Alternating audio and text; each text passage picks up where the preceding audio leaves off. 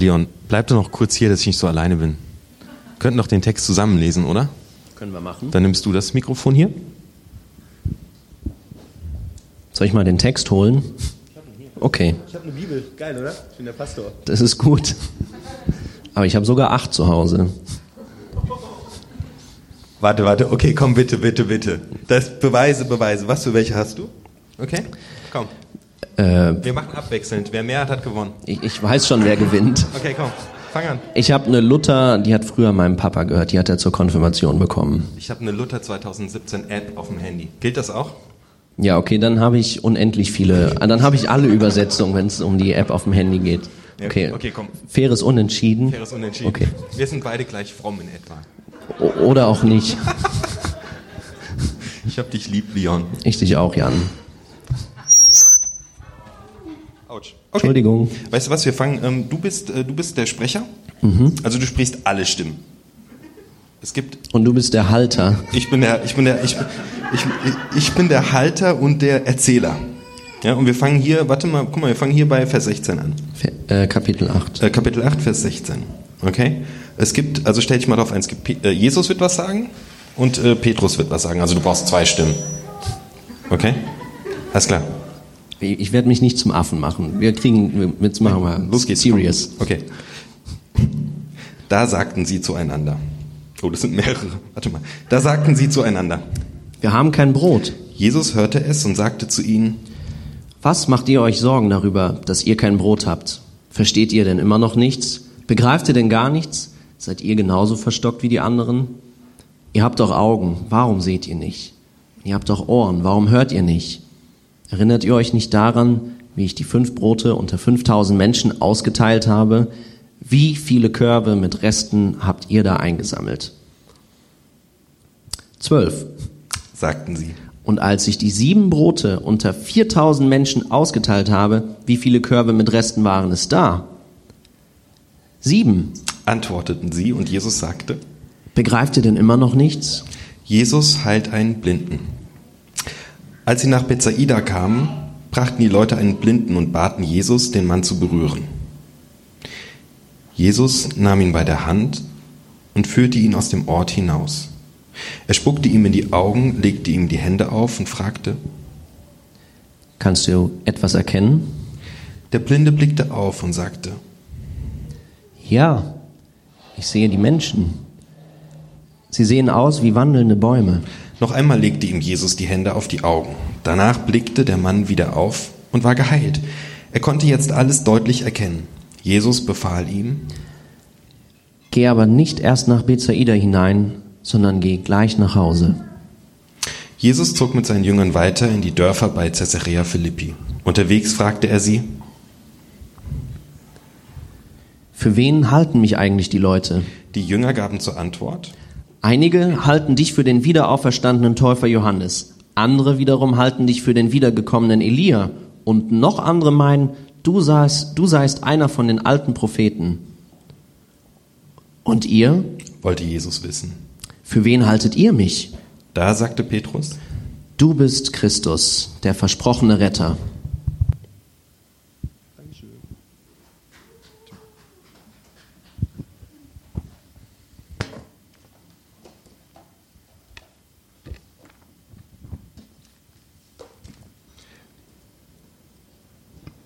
Hey, hallo, ich bin der Jan, schön dich zu sehen. Cool hier zu sein. Danke Leon für deine Moderation. Hammer. Äh, Ich könnte mir das Predigen gerade sparen. So viele gute Sachen sind schon gesagt worden. Und ein Freund von mir hat mal gesagt, wenn er durch den Wald geht, dann hört er nicht ähm, die Blätter rauschen, sondern Gott zu sich flüstern. Und das finde ich faszinierend. Drei verschiedene Geschichten, drei verschiedene Situationen und jeder hat Gott erlebt oder das, was er erlebt hat, als ein, als ein Handeln Gottes verstanden. Das fasziniert mich total. Ihr habt vor euch so ein kleines Handout und ihr habt eben eine etwas verrückte Geschichte mitbekommen. Wir haben euch da einfach reingeschmissen. Irgendwie die Jünger haben keine Brote dabei. Zum Kontext, die sind gerade auf einem See unterwegs. Ähm, und ihr sagt, hey Leute, gerade noch vor ein paar Tagen habe ich 5000 Menschen satt gemacht. Und ihr fragt euch schon wieder, was wir heute zum Abendbrot essen? Und ihr habt das einzige Wunder miterlebt, dass im Neuen Testament beschrieben wird, wo jemand in zwei Schritten heil wird. Also äh, das ist einmalig und das lässt mich aufmerksam werden. Was geschieht? Was ist da los? Hat es eine tiefere Bedeutung? Ja, hat's. Ich teaser das einfach schon mal an. Darum geht's gleich. Hier geschieht was ganz Besonderes in, in dieser Geschichte und das werden wir ausgraben. Aber vorher nehme ich dich mit auf eine Reise, mitten in das Markus-Evangelium. Und du hast so eine kleine Skizze auf deinem Handout. Ähm, und diese Heilung, um die es heute geht, die ist so ein Scharnierstück in diesem ganzen Evangelium. Das Evangelium hat 16 Kapitel und diese Heilung steht im achten Kapitel. Und Markus ordnet das, was er über Jesus berichtet, sehr bewusst. Ähm, er hat sich ganz genau Gedanken darüber gemacht, was er vermitteln möchte. Und er hat sortiert und er hat es gestaltet und dann hat er es aufgeschrieben. Und er will mit dieser kleinen Heilungsgeschichte wesentlich mehr ausdrücken als nur eine Heilung. Nur eine Heilung. Was an sich eigentlich schon ein großes Wunder ist. Ich brauche das immer wieder.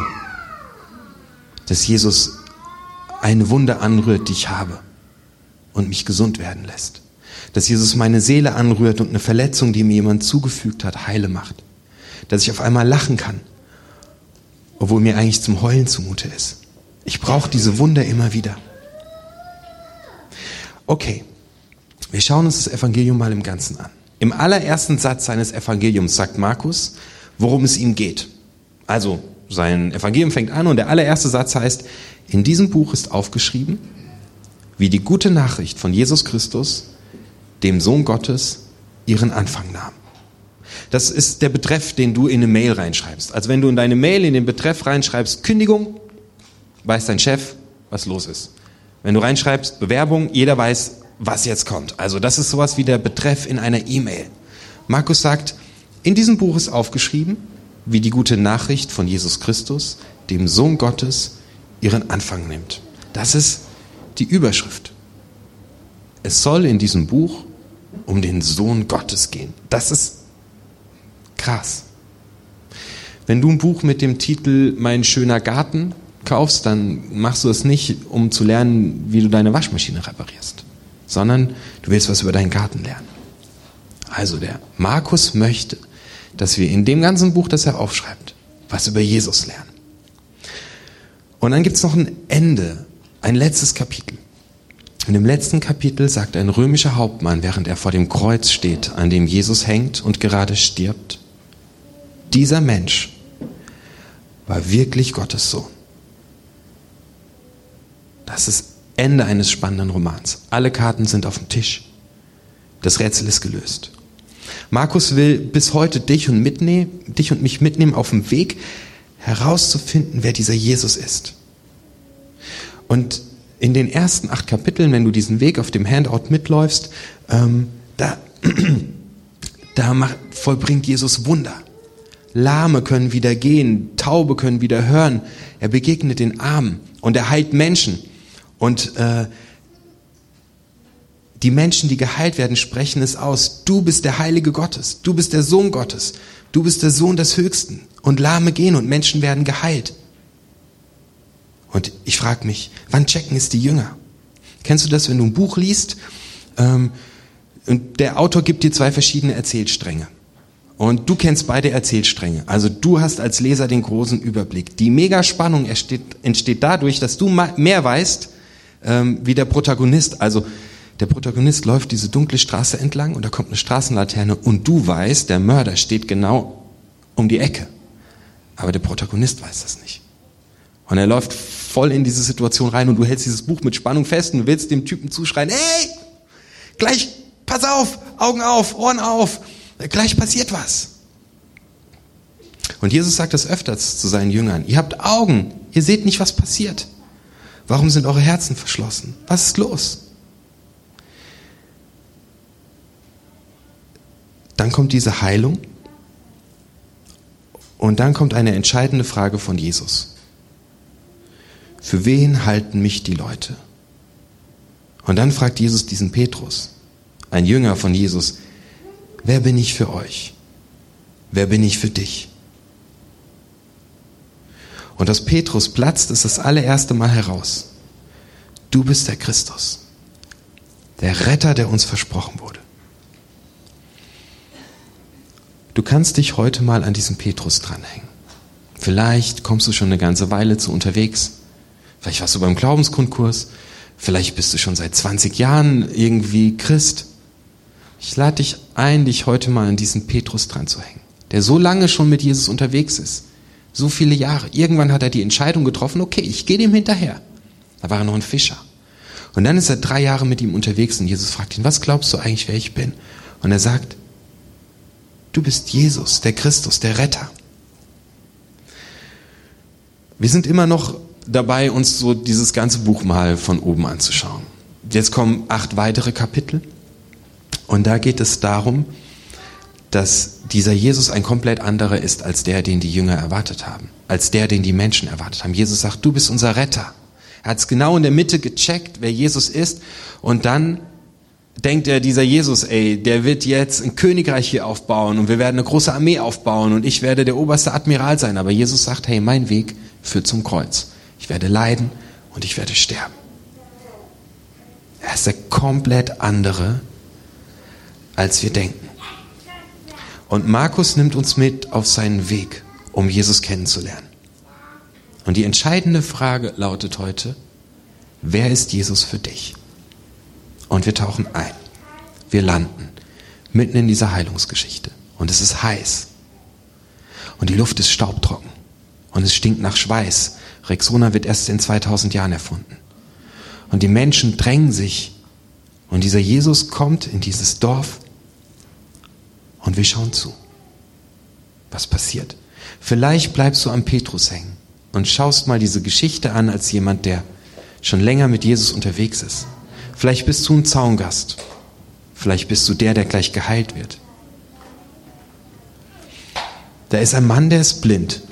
Den Text hast du auf der Rückseite. Blindheit ist zur Zeit Jesu eine Volkskrankheit. Schlechte hygienische Zustände, staubige Luft, grelle Sonne. Augenleiden sind eine tägliche Erfahrung in dieser Zeit. Jeder hatte einen Blinden in seiner Sippe. Und zwar einen Menschen, der nicht von Geburt an blind war, sondern blind wurde. Jeder weiß, wie es ist, wenn er einen Blinden an die Hand nimmt und führen muss. Jeder kennt einen, der blind ist. Und Blinde leben in sozialer Not. Sie sind abhängig von der Barmherzigkeit anderer. Sie können nicht arbeiten. Sie sind auf Hilfe angewiesen. Die Geldautomaten sind noch nicht mit Blindenschrift ausgestattet. Der Weg ist nicht sicher. Wenn wir blind sind, stolpern wir. Und wir nehmen Menschen nicht richtig wahr. Und wir nehmen uns selbst nicht richtig wahr. Und wir nehmen Gott nicht wahr. Und wir sehen uns selbst nicht und die Schönheit bleibt uns verborgen. Blindheit ist immer auch eine Metapher. Eine Metapher für im Dunkeln sein, den Weg nicht sehen. Sehnsucht nach Licht haben, aber es ist nicht da. Sich mit den Händen vortasten, sich selbst nicht sehen und Gott nicht sehen. Wenn Jesus diesen Blinden gleich heilt, dann möchte er auch uns heilen. Dann möchte er auch dich und mich ins Licht führen. Als die Leute nach Bethsaida kamen, brachten, als, als sie nach Bethsaida kamen, brachten die Leute einen Blinden und baten Jesus, den Mann zu berühren. Jesus nahm ihn bei der Hand und führte ihn aus dem Ort hinaus. Er spuckte ihm in die Augen, legte ihm die Hände auf und fragte, kannst du etwas erkennen? Der Blinde blickte auf und sagte, ja, ich sehe die Menschen. Sie sehen aus wie wandelnde Bäume. Noch einmal legte Jesus die Hände auf die Augen. Danach blickte der Mann wieder auf und war geheilt. Er konnte jetzt alles deutlich erkennen. Jesus befahl ihm, geh nicht erst nach Bethsaida hinein, sondern geh gleich nach Hause. Stell dir mal vor, du bist der Blinde. Schlüpf mal in die Rolle rein. Stell dir mal vor, du möchtest Gott gerne besser kennenlernen. Mehr sehen, wie er ist. Immer mehr von ihm erfahren. Jesus nimmt den Blinden an die Hand. Gott selbst geht auf Körperkontakt. Gott ist ein Gott, der ganz nahe ist. Kein weit weg Gott, sondern der nimmt dich an der Hand. Ganz zärtlich. Sagt er, hey, ich kenne dein Leben. Ich kenne deine Zweifel. Ist total in Ordnung. Du glaubst gar nicht an mich an manchen Tagen, vor allem montags. Ist kein Problem. Jesus nimmt die Hand des Blinden und der Blinde schlägt ein und lässt sich hochheben. Der lässt sich hochheben mit seiner Blindheit. Der ist noch blind mit seinen Zweifeln, mit seinem Verlorensein. Und Jesus zieht ihn hoch. Und Jesus führt ihn aus dem Dorf hinaus. Er führt ihn raus aus allem, was er kennt. Aus dem Haus, wo er weiß, wie viele Schritte es dauert bis zur Tür. Wo er weiß, zwei Schritte nach rechts ist mein Bett. Wo er weiß, ich muss nur rufen und mein Bruder hilft mir. Er führt ihn raus aus dem Gewohnten. Und du hast auch so gewohnte Sachen, wo du denkst, es wäre normal, dass andere so oder so mit mir umgehen dürfen. Wo du denkst, es ist normal, dass ich über mich selbst denke, wie blöd ich bin. Du hast deine Gewohnheiten und deine Riten und du hast Sachen abgespeichert. Und Jesus sagt, gib mir die Hand, komm. Alter Zweifler, alte Zweiflerin. Lass uns mal losgehen. Und er führt ihn raus in ein unbekanntes Land. Neuland. Über Steine. Über Biegungen. Und er weiß nicht, wo er ist. Er muss vertrauen. Er darf seinen Zweifel mitnehmen. Aber er vertraut auch. Wahrscheinlich denkt er sich, keine Ahnung, wer dieser Jesus ist, von dem die da alle immer erzählen. Jesus, Buddha oder Sido, whatever. Hauptsache, ich bin nicht mehr blind. Und er gibt dem Jesus eine Chance. Und er geht mit in das Ungewohnte, in das Fremde. Und jetzt muss er ihm vertrauen, weil er ist im unbekannten Land. Und Jesus arbeitet mit Nähe und mit Intimität. Und er berührt ihn. Und Spucke ist ein Zeichen tiefster Intimität. Und er reibt sie ihm auf die Augen. Was ich auch spannend ist, Jesus ist nicht der einzige Wunderheiler, der zu dieser Zeit unterwegs ist. Das war voll mit Wunderheilern und Leuten, die damit Geld verdient haben, dass sie Menschen gesund machen. Die haben richtig viel Geld damit verdient, dass sie Menschen gesund machen. Jesus heilt umsonst. Gottes Liebe kostet dich nichts. Die ist umsonst. Das, das ist krass. Die Menschen waren es gewohnt, wenn ich gesund werden will, dann muss ich dafür bezahlen. Alles hat seinen Preis. Hier nicht. Zumindest nicht für den Blinden. Für Jesus später schon. Interessant ist Folgendes. Der sagt zu dem Blinden, kannst du jetzt sehen? Und der Blinde sagt, ja, aber ich sehe noch so ganz verschwommen. Ich weiß nicht, hat der Typ da vorne ein Afro oder ist das ein Baum? Keine Ahnung. Ich sehe es nur so ganz verschwommen. Und dann berührt Jesus ihn noch einmal und dann sieht er klar. Und nach dieser Geschichte ordnet Markus die Frage an, was glauben die Menschen, wer ich bin? Und die sagen, ja, du bist Elia oder du bist sonst wer. Und Petrus sagt, du bist Christus. Wir haben das alles nicht auf einmal gecheckt. Und jetzt kommt das, was mir wichtig ist. Jesus Nachfolge besteht nicht aus einer fertigen Erkenntnis, sondern in einer von Jesus selbst in Bewegung gehaltenen Erkenntnisbewegung. Boah, es ist ein komplizierter Satz. Niemand fällt vom Himmel und kann sagen, ey Leute, ich habe Gott gecheckt. Niemand. Selbst der Leon und ich nicht, obwohl wir zwölf Bibeln jeder haben. Wir lernen Jesus jeden Tag, den wir mit ihm unterwegs sind, besser kennen. Und wir lernen uns selbst und Gott jeden Tag, den wir mit ihm unterwegs sind, besser kennen. Und was bedeutet das für dich, wenn du dieser Petrus bist? Vielleicht ist es für dich an der Zeit, heute einfach mal zu sagen, Jo Jesus, ich gebe dir die Hand. Ich noch keine Ahnung, wo das hinführt, aber heute ist der Punkt, an dem ich dir meine Hand gebe und mit dir losziehe. Ich möchte heil werden. Ich möchte raus aus diesem engen Haus, das mir schon lange nicht mehr passt. Und ich möchte frei sein und ich möchte mich selbst sehen, so wie Gott mich sieht. Und jetzt lasse ich mich von dir hochheben und ich gebe dir heute die Hand. Vielleicht ist es das, was es für dich heute bedeutet. Vielleicht bist du auch an dem Punkt, dass du sagst, ich habe die Hand gegeben, Jesus. Und ich laufe mit dem jetzt schon so ein paar Wochen lang rum. Und Jesus fragt dich, wer bin ich für dich? Und es ist für dich eine Entscheidung zu treffen und zu sagen, hey, heute, an diesem Tag fälle ich die Entscheidung, dass Jesus Christus mein Retter ist und ich schmeiß mein ganzes Vertrauen auf den. Was bedeutet das noch? Was bedeutet das für uns? Für unterwegs bedeutet das für mich Toleranz. Wir haben als Kirche nicht die Weisheit mit Löffeln gegessen und können den Leuten sagen, wer Gott ist und wer nicht ist und äh, wie man das alles zu machen hat. Nein. Wir akzeptieren, dass Menschen anders denken, dass Menschen anders erfahren, dass Menschen auf unterschiedlichen Erkenntniswegen sind, wie sie Jesus und Gott kennenlernen. Und wir sind miteinander unterwegs. Drei Jahre sind diese Jünger mit Jesus unterwegs. Und was sie alles erlebt haben, lauter Wunder und Totenerweckung. wenn ich das alles mal erleben würde, da würde ich ja auch sofort auf Gott vertrauen. Wir kennen Jesus Stück für Stück. Und das ist ein lebenslanger Erkenntnisprozess. Und das ist der Weg, auf den Markus alle seine Leser mitnimmt. Deswegen steht da erst diese Heilung in zwei Schritten, die einmalig ist. Und dann die Frage, wer bin ich?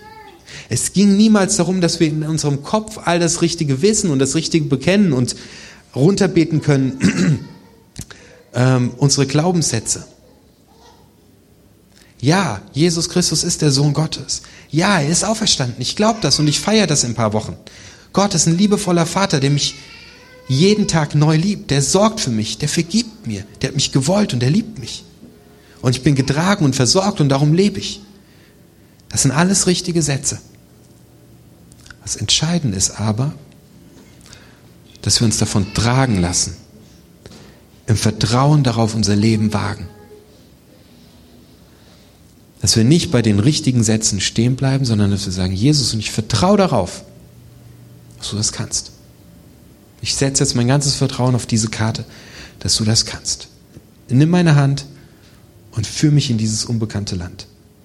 Nee, jetzt echt mal Hosen runter. Ich habe fünf Jahre Theologie studiert. Ich weiß alles, was du wissen kannst. mein Dogmatikprof würde komplett das Gegenteil behaupten. Und mein Hebräischprof auch. Aber trotzdem, ich habe fünf Jahre Theologie studiert. Ich bin seit 20 Jahren mit Jesus unterwegs. Ey, ich weiß doch alles und ich weiß, dass viele von euch auch alles wissen. Trotzdem versuche ich jeden Montag mir selbst Anerkennung zu verdienen. Trotzdem suche ich jeden Dienstag danach, wer ich bin. Trotzdem brauche ich bis Mittwoch, bis ich vielleicht zum ersten Mal wieder Jesus begegne. Du weißt alles, was richtig ist in deinem Kopf.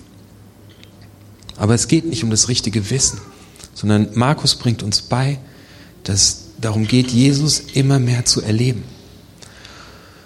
Und ich lade mich selbst und ich lade dich ein, heute Morgen einfach diesem Jesus die Hand zu geben und zu sagen, hey, raus aus diesem engen Haus. Ich weiß alles. Ich kenne jede Ecke hier. Ich bin überall schon mal durchgelaufen. Ich gehe mit dir los. Ich gehe mit dir in die Freiheit und ich sehe dich gerade noch nicht so richtig. Aber ich spüre deine Hand. Ich nehme schon was wahr. Und ich laufe mit dir los und jetzt spüre ich, dass, dass du mir ganz nah bist, wie du meine Augen anfasst. Und ich kann zum ersten Mal etwas davon erahnen, dass es Gott wirklich gibt und dass es ihn gibt. Und jetzt fasst du mich nochmal an und ich sehe dich klar. Du bist Jesus, der Sohn Gottes, der mich rettet, der mich auf einen neuen Weg stellt, der mich frei macht.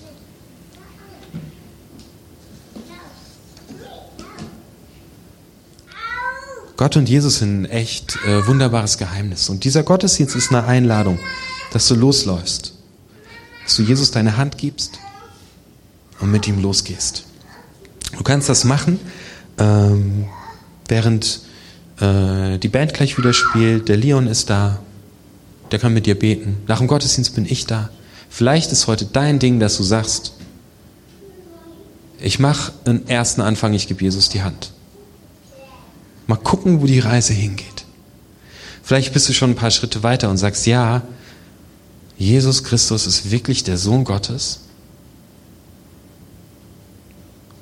der für mich gestorben ist, der auferstanden ist, mit dem stehe ich auf und fange ein neues Leben an. Vielleicht ist das heute dein Schritt. Vielleicht bist du einer von denen, die alles so genau wissen wie ich.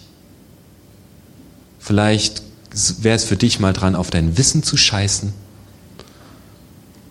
und ein Gebet zu sprechen, Jesus, mach bitte meine Augen auf, ich will dich einfach nochmal neu sehen. Mach es mal.